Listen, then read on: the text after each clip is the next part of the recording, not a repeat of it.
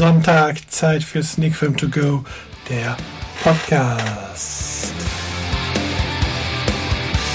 Heute bespreche ich mal wieder eine Serie, deswegen wird auch die Folge den Vorsatz in Serie tragen. Und zwar bespreche ich die zu Ende gegangene und zu Ende geschaute Serie Unbreakable Kimmy Schmidt.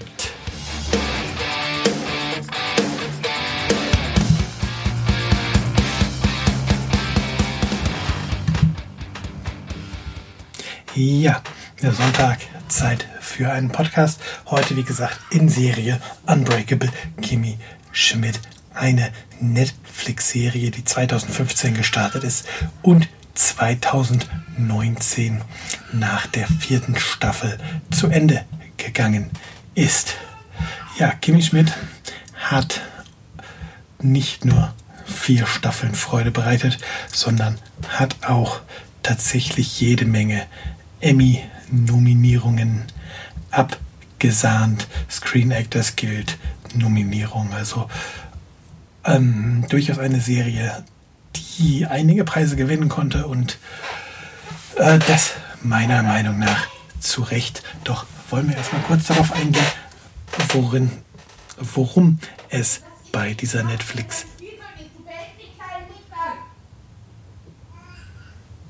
Serie Entschuldigung, ich musste gerade mal kurz Pause machen. Ich dachte, meine Frau schimpft mit mir. Aber der kleine Quentin hat irgendwas angestellt. Zunächst einmal, ähm, wie gesagt, kurz der Hinweis oder kurz die Zusammenfassung, worum es überhaupt in dieser Netflix-Serie geht. Ähm, es geht darum, dass eine Gruppe von Frauen gerettet wird.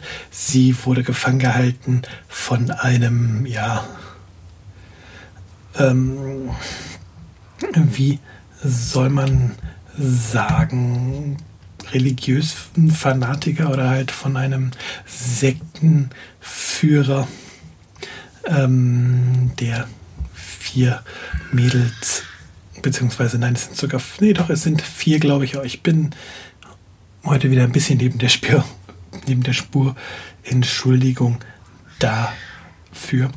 Ähm, in einem Bunker auf jeden Fall gefangen gehalten hat über mehrere Jahre und sie werden dann befreit und unter ihnen ist eben unsere Hauptdarstellerin Kimi Schmidt, die dann nach New York kommt und ja, dadurch, dass sie nie die wahre Welt so richtig kennengelernt hat, dort ähm, versuchen muss, zurechtzukommen und dann unterkommt bei Titus Andromedon, einem ähm, eher erfolglosen Schauspieler und Musicaldarsteller und ähm, ebenfalls mit dort in dem Haus wohnt Lillian, die etwas schräge ähm, Vermieterin. Ja, das Ganze ist tatsächlich eine Serie, dann, dann kommen wir jetzt so ein bisschen zur Meinung direkt, die von der ersten Folge an Spaß macht und das tatsächlich dadurch, oder es lebt halt hauptsächlich erstmal davon, dass Kimi halt so ein bisschen, nicht nur ein bisschen, dass er total weltfremd ist und die große Stadt sie total überfordert. Jetzt ist das natürlich ähm, mit der Vorgeschichte von Kimi Schmidt etwas überspitzt, aber auf der anderen Seite erlebt man das selbst, wenn man mal in der Großstadt ist, dass so mancher Mensch, der aus ländlicheren Gegenden kommt, dann tatsächlich auch mit dem Leben in der Großstadt ähm, überfordert ist und so trifft dieses Überspitzte, was Kimi erlebt, doch auch wieder das wahre Leben in gewisser Weise, ähm, zumindest in Ansätzen, ähm, ha, genau. Und ja, wie gesagt, das macht halt einen ganz großen Reiz der Serie aus, diese Weltfremdheit von Kimi Schmidt. Und dann, ja, sind da noch die anderen Charaktere, die ähm, die Serie dann auf ihre Art und Weise so sehenswert machen.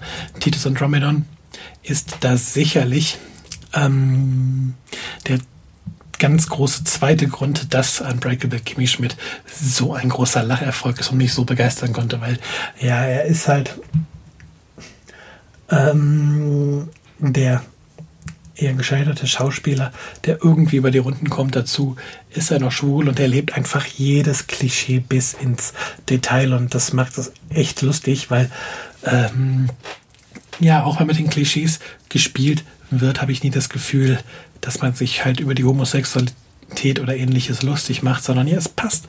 Seine Art passt halt perfekt zu dieser Figur. Und irgendwie ist er einfach nur derjenige, der eigentlich auf der Suche nach der großen Liebe ist, aber durch seine verworrene Art ähm, da halt auch mal auf Probleme stößt. Und der Lillian, die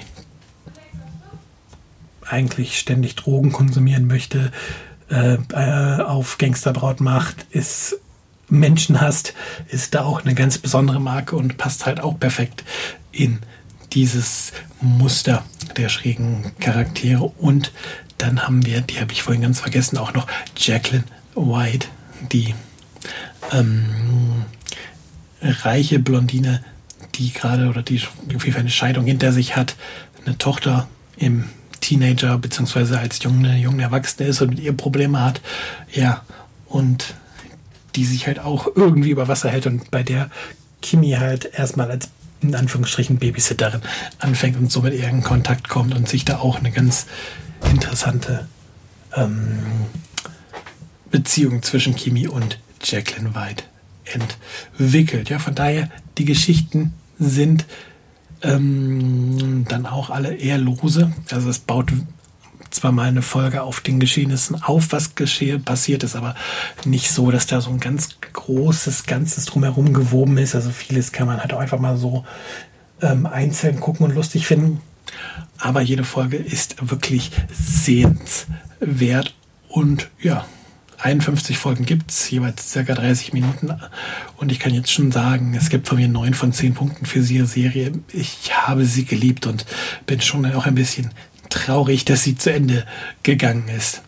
Ähm, ja, die Serie hat natürlich nicht nur diese gut geschriebenen Charaktere, sie hat auch die passenden Schauspieler dazu, damit diese Serie funktioniert. Ellie Kemper als Kimi Schmidt ist für mich einfach eine ähm, perfekte Besetzung. Also mir war sie vorher jetzt überhaupt nicht so wirklich bekannt, hat wohl auch in Sextape mitgespielt, hat auch wohl bei Grow Up Erwachsen werde ich später mitgespielt und ähm, auch im 21 Jump Street von 2012. Also ja, hat wohl schon einiges, hat schon einiges gemacht, aber ähm, ja, war auch in, der engen, ähm, nicht im englischen, im amerikanischen The Office zu sehen, wenn ich das hier richtig sehe. Ich klicke mal drauf, was müsste das sein? Aber da ich das tatsächlich nie geguckt habe, ist sie mir daher auch nicht wirklich ein ähm, Begriff gewesen. Ist das denn das? Amerikanische The Office? Ja.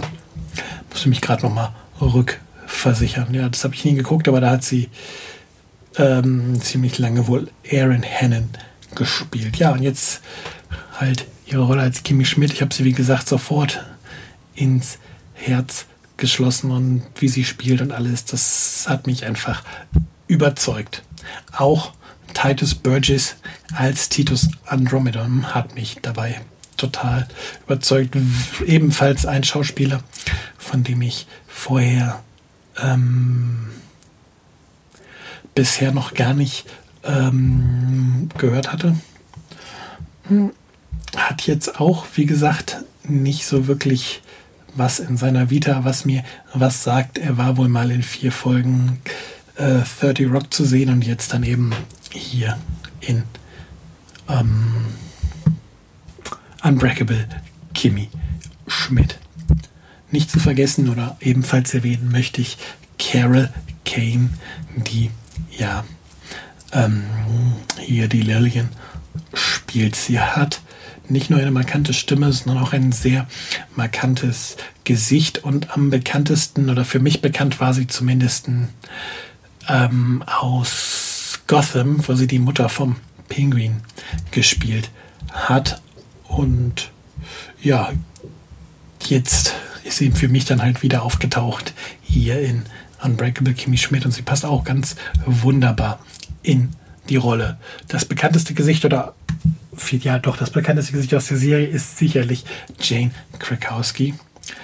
Ähm, sie hat ja unter anderem bei 30 Rock mitgespielt. Da war sie ja Jenna Maroney, eine der Hauptfiguren. Und daher war sie auch mir ähm, bekannt. Eigentlich auch nur daher, sie hat sonst in einigen Filmen eher in Nebenrollen mitgespielt, aber sie ist halt eins der Hauptgesichter von 30 Rock gewesen. Und da mochte ich sie halt total als Jenna Maroney. Und daher hat es mich echt gefreut, sie jetzt auch hier wieder zu sehen als Jacqueline White.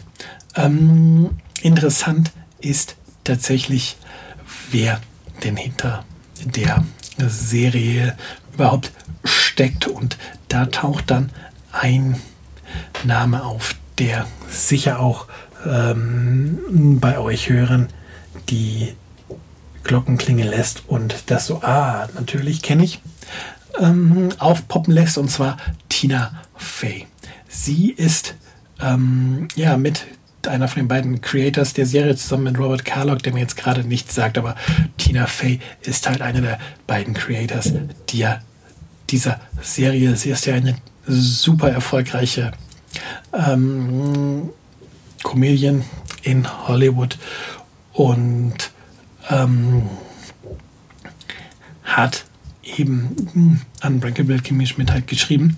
Und ja, sie hat halt auch ganz, ganz viele ähm, Episoden von 30 Rock geschrieben, wo sie auch die Hauptrolle mitgespielt hat und ja, kommt auch vom, äh, vom, vom, vom Saturday Night Live Team. Also sie versteht schon was von Humor, auch wenn sie bei ihren eigenen Filmen, wo sie mitgespielt hat, ähm, zuletzt vielleicht nicht immer das ähm, glücklichste Händchen hatte, aber das ist halt äh, passiert. Eigentlich ist sie ja für mich zumindest eine gute Autorin.